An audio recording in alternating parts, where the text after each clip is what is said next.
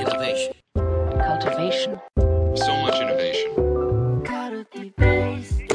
Radio. Check.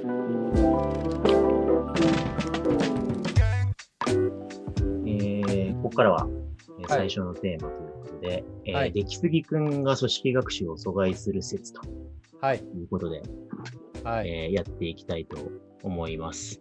で、はい出来すぎくんの説明は不要なんですかね、これ。なんだっけ？できすぎ、まあ、ドラえもんの、はい。フルテーマわかんないですよね。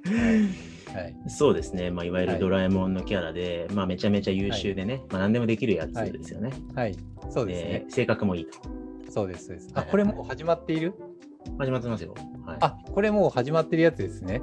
あ、そうですなんか、皆さんこんにちはからいつも始まってたから、なんかそのススタートしてるって感覚がなかったんですけど、スタートしてるんですね。でこれ、あの、今、YouTube 礼ライブ、クラブハウスやってるんでね、はい不自然に途中で皆さん、こんにちはって何回も言うことになるんでね。あそのまなるほどね。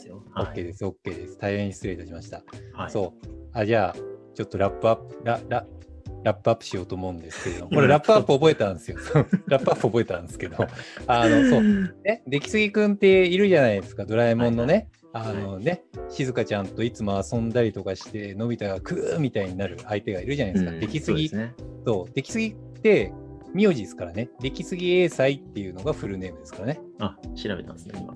そう。え、調べた？調べてない。あ知ってた。知ってたえ知ってた知ってた。はいはいはい。出来すぎくんについて僕詳しいんで、うんで出来すぎくんって基本、そう、スポーツ万能だし、運動もできるし、頭もいいし、まあ、性格がいい先生、さっきおっしゃったじゃないですか。そうですね。はい。そう。なんか、あある種、のびのび太とは 真逆の、なんか存在として扱われてるんですけれども、うんあの先生、あのね、不思議に思ってることがあるかもしれないですけど、出来すぎくんと聞いてね。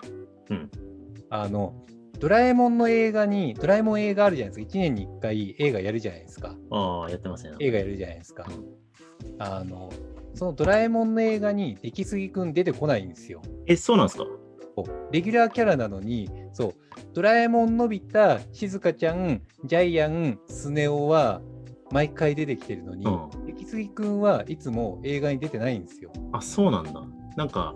確かにポスターに、映画のポスターとかにね、くまなく見てないけど、あんはい出てる印象あんまないけど、ないでしょ？前半大体そういうやつはいシリーズものってさ、一通りキャラ出すじゃん、映画。はい。ね、ドラゴンボールにしても何にしても。でも出ないん出てきですよますよね。そう、ドラゴンボールとかだと、クリリンとかヤムチャとかも一瞬絶対出てきてやられる必ず出しますよねるじゃないですか。出来すぎくんは全く出てこない。へえ。はい。でね、でこれはあのね、これね、あの、最初は出そうとしたらしいんですよね。ドラえもんの初期の映画の時に、出来すぎくんをレギュラーメンバーに入れたらしいんですよ。で、大冒険、なんかあの人に魔界に行ったりとか、なんか宇宙に行ったりとか、裏側の世界に行ったりとか、いろんなところ行くじゃないですか。い。うんうんうんで、それでストーリープロット的に出来すぎくんを最初入れてたんだけど、うんなんかどう、どうが、なストーリー上なんか障害がいろいろ出てくるじゃないですか。ドラえもんがポケットをなくすとかさ、はいはいはい。道具は使えなくなったとか、うん静香ちゃんがさらわれたとか、いろいろあるじゃないですか。まあ、映画特有の最初の山場みたいなね、絶対そうそうはい。恐竜の世界に行ったら、やべえ、道具なくて火どうしようみたいな、逃げなきゃみたいな、あるじゃないですか。うん。なんだけど、出来すぎくんを最初プロットに入れたら、大体出来すぎくんが一人でいつも解決しちゃうんですよね。っていうのに、そう全体プロットを脚本家が書いたところ、はい何があっても出来すぎくんが「おうこれはねこうこうこういうのがあってこれやれば解決するんだよ」って言っちゃうんですよね出来すぎくんが。でそれで今のそうもの確認ですけど、モノマネですよね。あそうものまねです。うん似てるかどうか判断ですかね。なるほどね。そうでした結果みんな受動的になるんですよね。うんのび太とかは映画だとめっちゃなんか勇気を振り絞ってなんか敵と対決したりとかジャイアンとかも急にいいやつになって「のび太俺に任せろ!」みたいな感じですごい言ったりとかするんですよねはい。めっちゃいいやつに急になるんですよね。はいスネ夫とかもすごいなんかなんかな涙海外しい感じのいいやつになるんですけどうん出来すぎがいるとみんな受動的になるんですよ。あなるほどそうすればいいのかってなって何も考えず無思考になって。それで全て解決しちゃって物語がみんなでチームワークを整えながら考えて涙あり笑いありでなんかそういうストーリーをやる物語が一切なくなっちゃって、なるほどね葛藤が一切生まれなくなるんですよね。そうそうそう。だから、出来すぎくんはドラえもんの映画には一切出さないっていう暗黙のルールがあって、なんか基本。出るとしても一番最初か最後になんか一瞬だけコメント役で出るみたいなしかないらしいんですよね。うんレレギュラーの30分とかの尺だとかね、もっと短い尺だったら、あの、はい出来すぎくんに対して悔しい思いをするっていうのが、その尺にあったのび太の問題構造だったんだけど、そうそうそう。そのコラボレーションする映画の2時間の立ち、うんみんなで立ち浮かぶ問題のの仲間の中はいに出来すぎがいると桁が合わなくなっちゃうんですね。あ、そうそうそうそう。2時間ずっと出来すぎが知識を披露して解決するみたいな、はいドヤの物語を延々見せられるみたいになるんですよね。なるほどね。そう。だからね、これが本題になるんだけど、うん。ある種、なんか先生、組織学習の話とかするじゃないですか。組織学習ね、みんなが葛藤したりとか、悩んだりとか、いろいろトライアンドエラーとかすることによって、その結果として、組織のなんか体験学習になって、なんか組織のなんか行動パターン、思考パターンとか、いろいろそれがアップデートされるみたいなお話をされてたじゃないですか。そうですね。そうそうそう。で組織においても、ある意味では、出来すぎくんみたいな、出しゃばりな出来すぎくんっすよね。うんうんおそれはこうした方がいいっすよみたいな感じにめっちゃやってたりとかすると、結果組織学習みたいなのが失われてしまってなんかそうそうそう組織の成長がなくなっちゃったりすることってあるんじゃないみたいななんかそういう問いを出したかった。いいっすね。モノマネしたいだけのやつじゃなかったっすね。違うよ。ちゃんと考えてやつだから。なるほどね。はい。ちょっと補足すると、組織学習ってね、今経営学の中で、まあ、教科書になるぐらいちょっとこう学学問領域として、はい。はいあの立ち上がっていはい。る領域で、僕もともとあの学習とかの領域にいたんで、はい。学習っていう言葉ね。すごい、まあ、思い入れがあるんですけど、はい、結構あの、まあ、つながってるようでつながってなかったりしながら、あもっとなんか学習の知見、組織学習に入ったらいいのになとかいろいろ思いながら、はい。経営学の組織学習っていうのもそれはそれですごく面白いんで、はい。はいはいあのいろいろ今あのレビューしたりとか、専門家とはい。はいカルティベースで議論したりとかねしてるんですけども、はいはい。組織組織学習っていうのは組織レイヤーで組織レベルで、えーまあ、そこに構成するのは人なんでそこにいる人たちがいろいろ試行錯誤したり、何かを探索したりしながら、でそこにおける一人一人の気づきとか発見とかできるようになったことって必ずしも他の人にまだ共有されてないんで個人レベルの学習にとどまっちゃってるんですけど、どっかのタイミングで、これは組織にとって大事なものにしていこうって言って、こう組織としてのルーティーンになっていくみたいなのが組織学習のまあプロセスなんですよね。で、それで言うと、結局確かにその問題解決を出来すぎくんが全部やってくれちゃうと、まず知の探索、試行錯誤が起きないし、組織としてルーティンを共有して、みんなでルーティンとしてこれをできるようになっていこうっていうことを、うん。まあ、せずとも、なんかあったらチラッと出来すぎくんを見るみたいな、うん。あのルーティンだけがこう繰り返され続けちゃって、まあ、組織の新陳代謝というか、知の新陳代謝みたいなのが、起きなくなるっていうことですよね。そうですそうです。ね結構これってなんか起こりがちだよなって思うのがやっぱりマネージャーとかまあ我々経営者とかもそうですけどうんなんか悪い意味の出しゃばり出木杉くんにならないように常にしないといけないよなって。思うんですよね。 Slack とかで誰かが悩んだりとかだ A さんと B さんがやり取りしてはするじゃないですか。でした時にそのプロセスをなんかお互いにリレーションしたりとかしたらそこで学習が生まれる可能性もあるんだけど、うん。つい見てしまったばかりにいやこれこうすればいいっしょみたいな感じにうんパンって出しゃばりできすぎくんになった結果、うん。なんか組織学習を殺してしまうのではみたいなうん。答えは見つかるんですけどね。なるね。うん。